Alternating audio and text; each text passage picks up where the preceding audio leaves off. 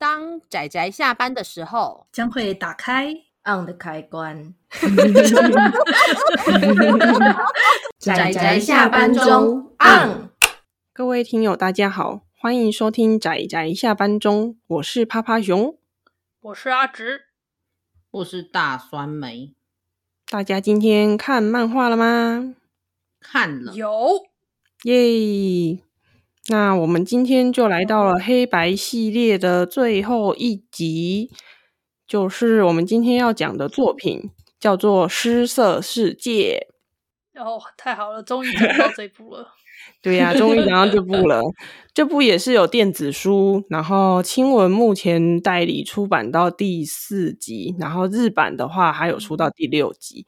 那依据阿直的情报，这个作品应该快要结束了。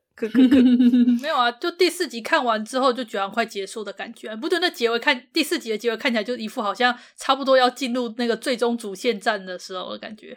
老实说，泡泡熊只看了两集，后面两集是等之后特价的时候买的，还没有还来不及把它看完，所以我现在都没有提到第四集后面的剧情。但是我觉得光是。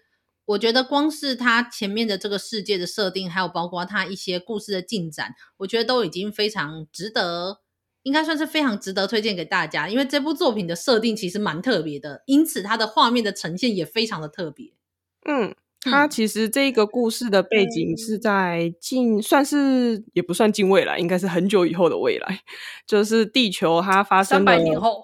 对哦，他他有写时间哦，所以是三百年后。有啊。那三百年之后呢？地球被一个太阳闪焰影响，然后结果全世界都失去了色彩。然后人类异形异形化之后，然后还不断的衰退。所以，呃，在故事里面的主角，他的外形看起来就不是我们所认知的人类，就是会看起来很特殊，有点像是怪怪物。应该是所有的，就是怪怪物的脸啊！应该说所有登场角色看起来都是怪物的脸。除了某一位少女，对对对，除了我们的女主角以外，嗯，然后主角她是一个叫做阿维蒂亚，她其实是一个博士，然后她一直在做这个色关于色彩的研究，因为其实世界上还是有残存一些色彩的残渣，那这些色彩它的残渣中是含有巨大的力量。那同时也会有人想要运用这股力量去类似统治世界，然后拓展他的力量，叫做教团。那所以其实这个主角就是这个阿维蒂亚，跟嗯、呃，我们所谓就是比较保持着现代人类所知的，就是这个样貌的少女，然后跟就是要对抗这个势力的教团。诶，我刚刚是讲博士吗？是教是博士啊，博士，他叫博士啊，对对对对，对，阿维蒂亚，阿维蒂亚博士。嗯嗯，对，所以其实这就是一个有异形、有少女，然后是终末的世界的故事啊，就是一个其实说起来设定应该是蛮常见的，可是就啪啪熊很喜欢这样子，所以就就就默默的把它提出来推荐。他这部的话，我看的内容，他基本上后期都是在打架。就是很爽快的打架战斗这样，然后因为我看到第四集了，所以对趴趴熊刚刚前面的介绍有几个点，我刚刚差点出口反驳，可是想想不对，这个算是爆点，我不能说 我就特别什么都没有说。对，因为我们现在是要进行介绍，所以前面的介绍就是会以就是就泡泡熊看到的一到二集为主，就是后面的爆点就留给大家自己去看看。对。我觉得有一个有趣的就是，第一个是这个世界是没有颜色的，所以这一个没有颜色这件事，不仅是这个世界它的设定，然后在这个没有颜色的世界中，所有的人类，所谓的一般常见的人类，长得都不是我们现在大家所认知的人类，反而是一个好像不能够对，不能够说是人类的。一个少女，她反而长得最像人类。那为、嗯、为什么她要说她不能够算是人类呢？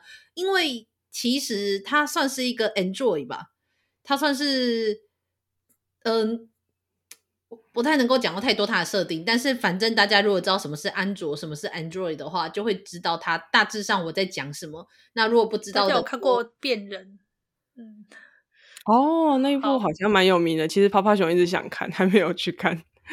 就反正简单来说，就算是人形机器人，但是它并不是一个最单纯的人形机器人这么简单。但这些东西都是大家去看故事才会知道，所以在这整个故事中，真正最像人类的也不见得是人类，但是其他的人类长得莫名其妙，就是很像是各式各样的爬虫类啊，或者是两栖类啊，或是很像是各式各样的。不知道那个算什么怪物吗？其实老实说，泡泡熊一开始看的时候，会直觉想说，那就是异兽魔都他们会戴上的那个帽子，对，对吧对？然后发现他们没有在脱帽子的，诶，就很像。我那时候想说，哎，我觉得他给我有一种很异兽魔都的感觉。虽然我没有看过，但我看过异兽魔都里面的画风。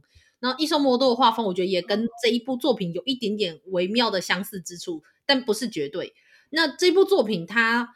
的风格，就除了他的故事风格，就是有一个强大的角色要保护另外一个比较弱势的角色，我觉得也很像一种美漫的感觉。以外，他的画风其实也很美漫，可是他有一些，例如例如包括女主角的画法，其实是比较偏日漫的，还有包括他们的动作中的，无论是集中线啊，或者是那种那种速度速度线，其实也比较偏日漫的使用。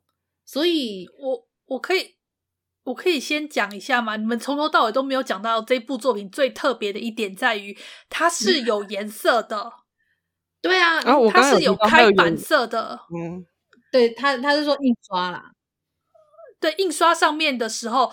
因为我们一般看黑白漫画的时候，它就是除非彩页的时候才会放上彩页嘛。但是这部它在里面当主角，他们在使用那个色力、色力就是颜色的力量的时候，它是真的有把那个像绿色就会涂上去，然后像是什么蓝色，它就会在里面涂上去。它是有开不同色板的，在印刷上面，它其实是会提高成本的一种做法。嗯，所以其实今天下午我跟酸梅就，其实我有提到这件事，我本来打算要讲，就是我觉得他这一个作品其实是很适合在现在电子书发达的时代中去做出版，因为以电子书的呈现的话，它可以压低那个成本，就是变成说以读者来说，可以用比较优惠的价格去看到这个故事，而且它的呈现上也非常令人就是惊艳，这样。没错没错，这样还不如看全才的漫画。可是，就是，可是因为他就是要强调他这个故事是失去的。对啊，我理解，我理解。我觉得他的这个故事，就是刚刚我讲的那些是想要讲他的绘画风格，但是阿直提到这个，也是因为这是一个故事，它本身的设计搭配它的画面，一个非常有趣的地方，就是因为我们看日本漫画就是黑白色的嘛，虽然我说它是美漫风格，但它是黑白色的。然后同时搭配上，它这个世界是失去颜色的世界。它的英，它的日文的原名就叫做 colorless，就是没有颜色的意思，失色、失去颜色的意思。那么在这样子的故事中，然后又搭配本来就是黑白印刷的日本漫画的时候，就会觉得很理所当然。可是，在里面他提到说色力，就是他们找到的颜色中带有力量的时候，他们提炼出来的那个颜色就是。主角他使用的颜色就是绿色，所以你就看到他拿一罐一罐的那些就是试管里面的东西印出来就是绿色的，是，对，看起来非常特别，就是这种视觉上的明显的感觉让我。印象很深刻。其实我最早啊看到这种开不同色版的的时候，是在《火凤燎原》里面。《火凤燎原》里面有一集就是关于那个桃园画家，就是张飞有一幕，他那时候就是拉开整个跨页版面，然后有一个桃花这样飘过的时候，他是真的印成那个。桃红色的那个双板色，然后当时我就印象非常深刻，就觉得哇塞，你居然把桃园画家画的如此风流，用了“风流”这个字眼，真的，真的那幕真的超帅，你是不是觉得天呐，张飞怎么会帅成这样？所以我 当时就对于这种黑白漫画里面开异色版的这个版色就很印象深刻。后来我之后在看到《失色世界》之前，我还有看到另外一部也是有开这种版色让我印象深刻的是叫做。给蒙娜丽莎的你这本，它里面的话是用蓝色来画那个主角的眼睛跟很多一些特殊的地方。那这个也是我觉得很让我印象深刻的。但是它里面主要只用到蓝色，呃，然后像失色世界里面，它倒是不同的色力倒是用了不同的颜色进去，所以它可能更花成本了。我觉得。对啊，然后其实趴趴熊还想要补充说，这个作者他的就启发他画这个失色世界的缘起，就是因为他。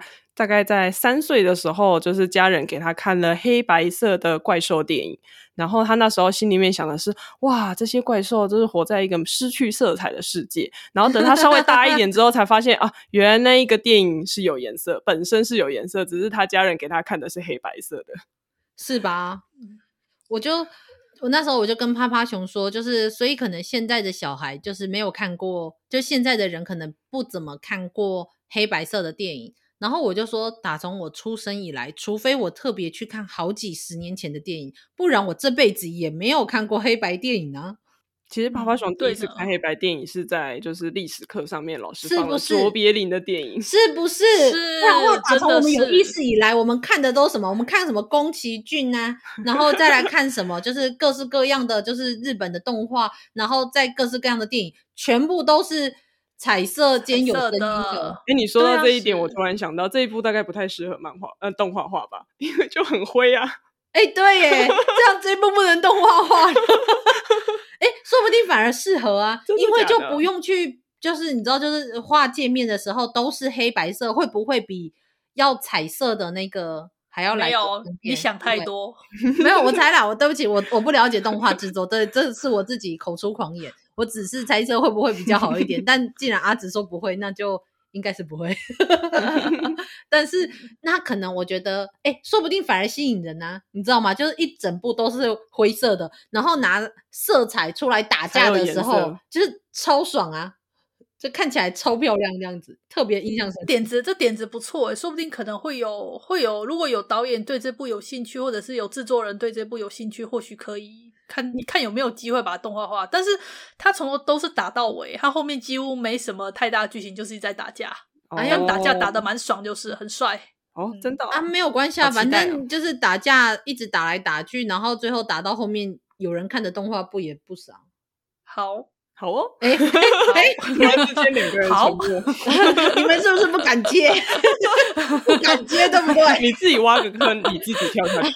对啊，那个坑自己跳吗？那个坑有点小，只有酸梅塞得进去。哎哎，我跟阿紫决定不要进去。这个坑有点危险，就人家那个坑可能就跳下去就踩到底下，因为我这个坑可能踩下去有各式各样的陷阱，生无超危险。对对对，中途还有剑，那边 biu biu biu。对对对，然后到时候我们录完这一集就演。上，幸好幸好你们没有接，对，感谢大家没有接。那么我们就是算是失色世界，如果假设真的要拍动画，我觉得它应该会是我有史以来 最白动画，对，最最莫名期待，就莫名其妙很期待的一部动画。如果说要黑白动画的话，你们知道《Gunbuster》这部呃很有名的 OVA 动画吗？全六集，然后它其中在最后一集的时候，它就是用黑白动画的方式来呈现，非常帅哦，《Gunbuster》。可可是，嗯，就是我我我没有看过这部动画，但我觉得它可能是、嗯、它本身是彩色动画，然后对，然后做最后最后一集用成黑白，这是一个它的特色。但是我说，可能其他作品。基本上没有像 Colorless 就是失色世界这样的设定的话，我觉得那个做出来的感觉就不一样。就是为什么他要这样做，哦、然后跟那个做出来的那个效果，我会很期待。就是他从头到尾，我们看到颜色的时候只有打架的时候，然后平常的时候都是黑白色、黑白的、黑白的。但是会不会或黑白的？看久了就腻了，就算了，丢掉。不会啦，不会啦，还好还好。最后在那个要收尾之前，其实刚刚酸梅有提到那个人形机器人，就是是安卓系统的时候，趴趴熊看到那一句，心里面飘出的第一个想法是：为什么不是 Apple？就是为什么不是？为什么？为什么只有安卓系统？不是啊？你你不知道 Android 是什么吗？就 Android 的意思是那个，Android 意思是你知道是什么吗？对啊，我知道。对啊，那就是你知道 Android 这个名字怎么来的吗？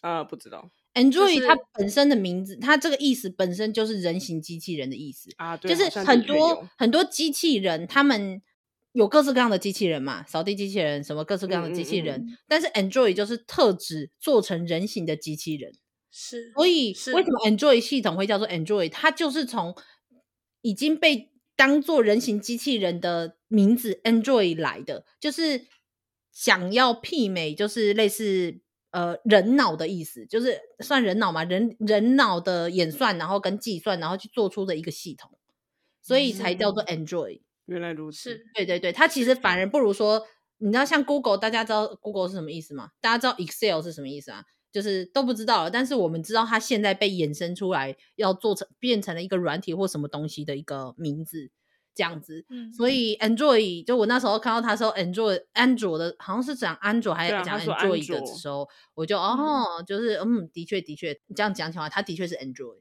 对啊，不过第一时间不会想到那个，第一时间会想到那个安卓系统。哦，是因为那可能就是因为不知道 Android 这个名字的由来啦。那如果知道，就会知道为什么为什么会这样叫它，而且才是最原始的叫法。嗯，是我我之所以知道，是因为我之前有看了一些相关的机器人的作品，所以我知道，好吧？我觉得，对，我只是想知，没有，这这其实很题外话，很题外话，没事没事。我我是那种看奇怪的知识，就看来看去的时候就看到，然后好像、哦啊、好像忘记是看什么恐怖谷吗？恐怖谷效应，我就觉得很适合。老实说，我以前应该也是有看过这个，因为我有去查过这个字，但是我忘记了。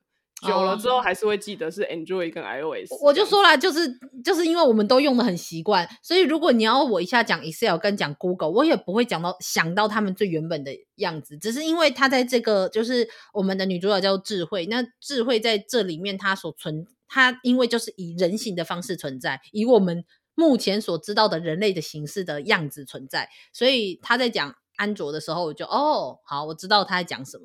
这样，可是我觉得老实说，Android 真的会让我觉得有点可怕啦。就我个人会觉得有点可怕。嗯，恐怖谷，对对，对，恐怖谷 真的很恐怖谷。对对对。而且尤其如果你去看到很多网络上那个放那个 Android 的那个照片，就是虽然我觉得做出它是一种浪漫，嗯、我同意哦，我同意。嗯嗯。但我如果要被他照顾，我可能会有点害怕。对，我会莫名的嗯。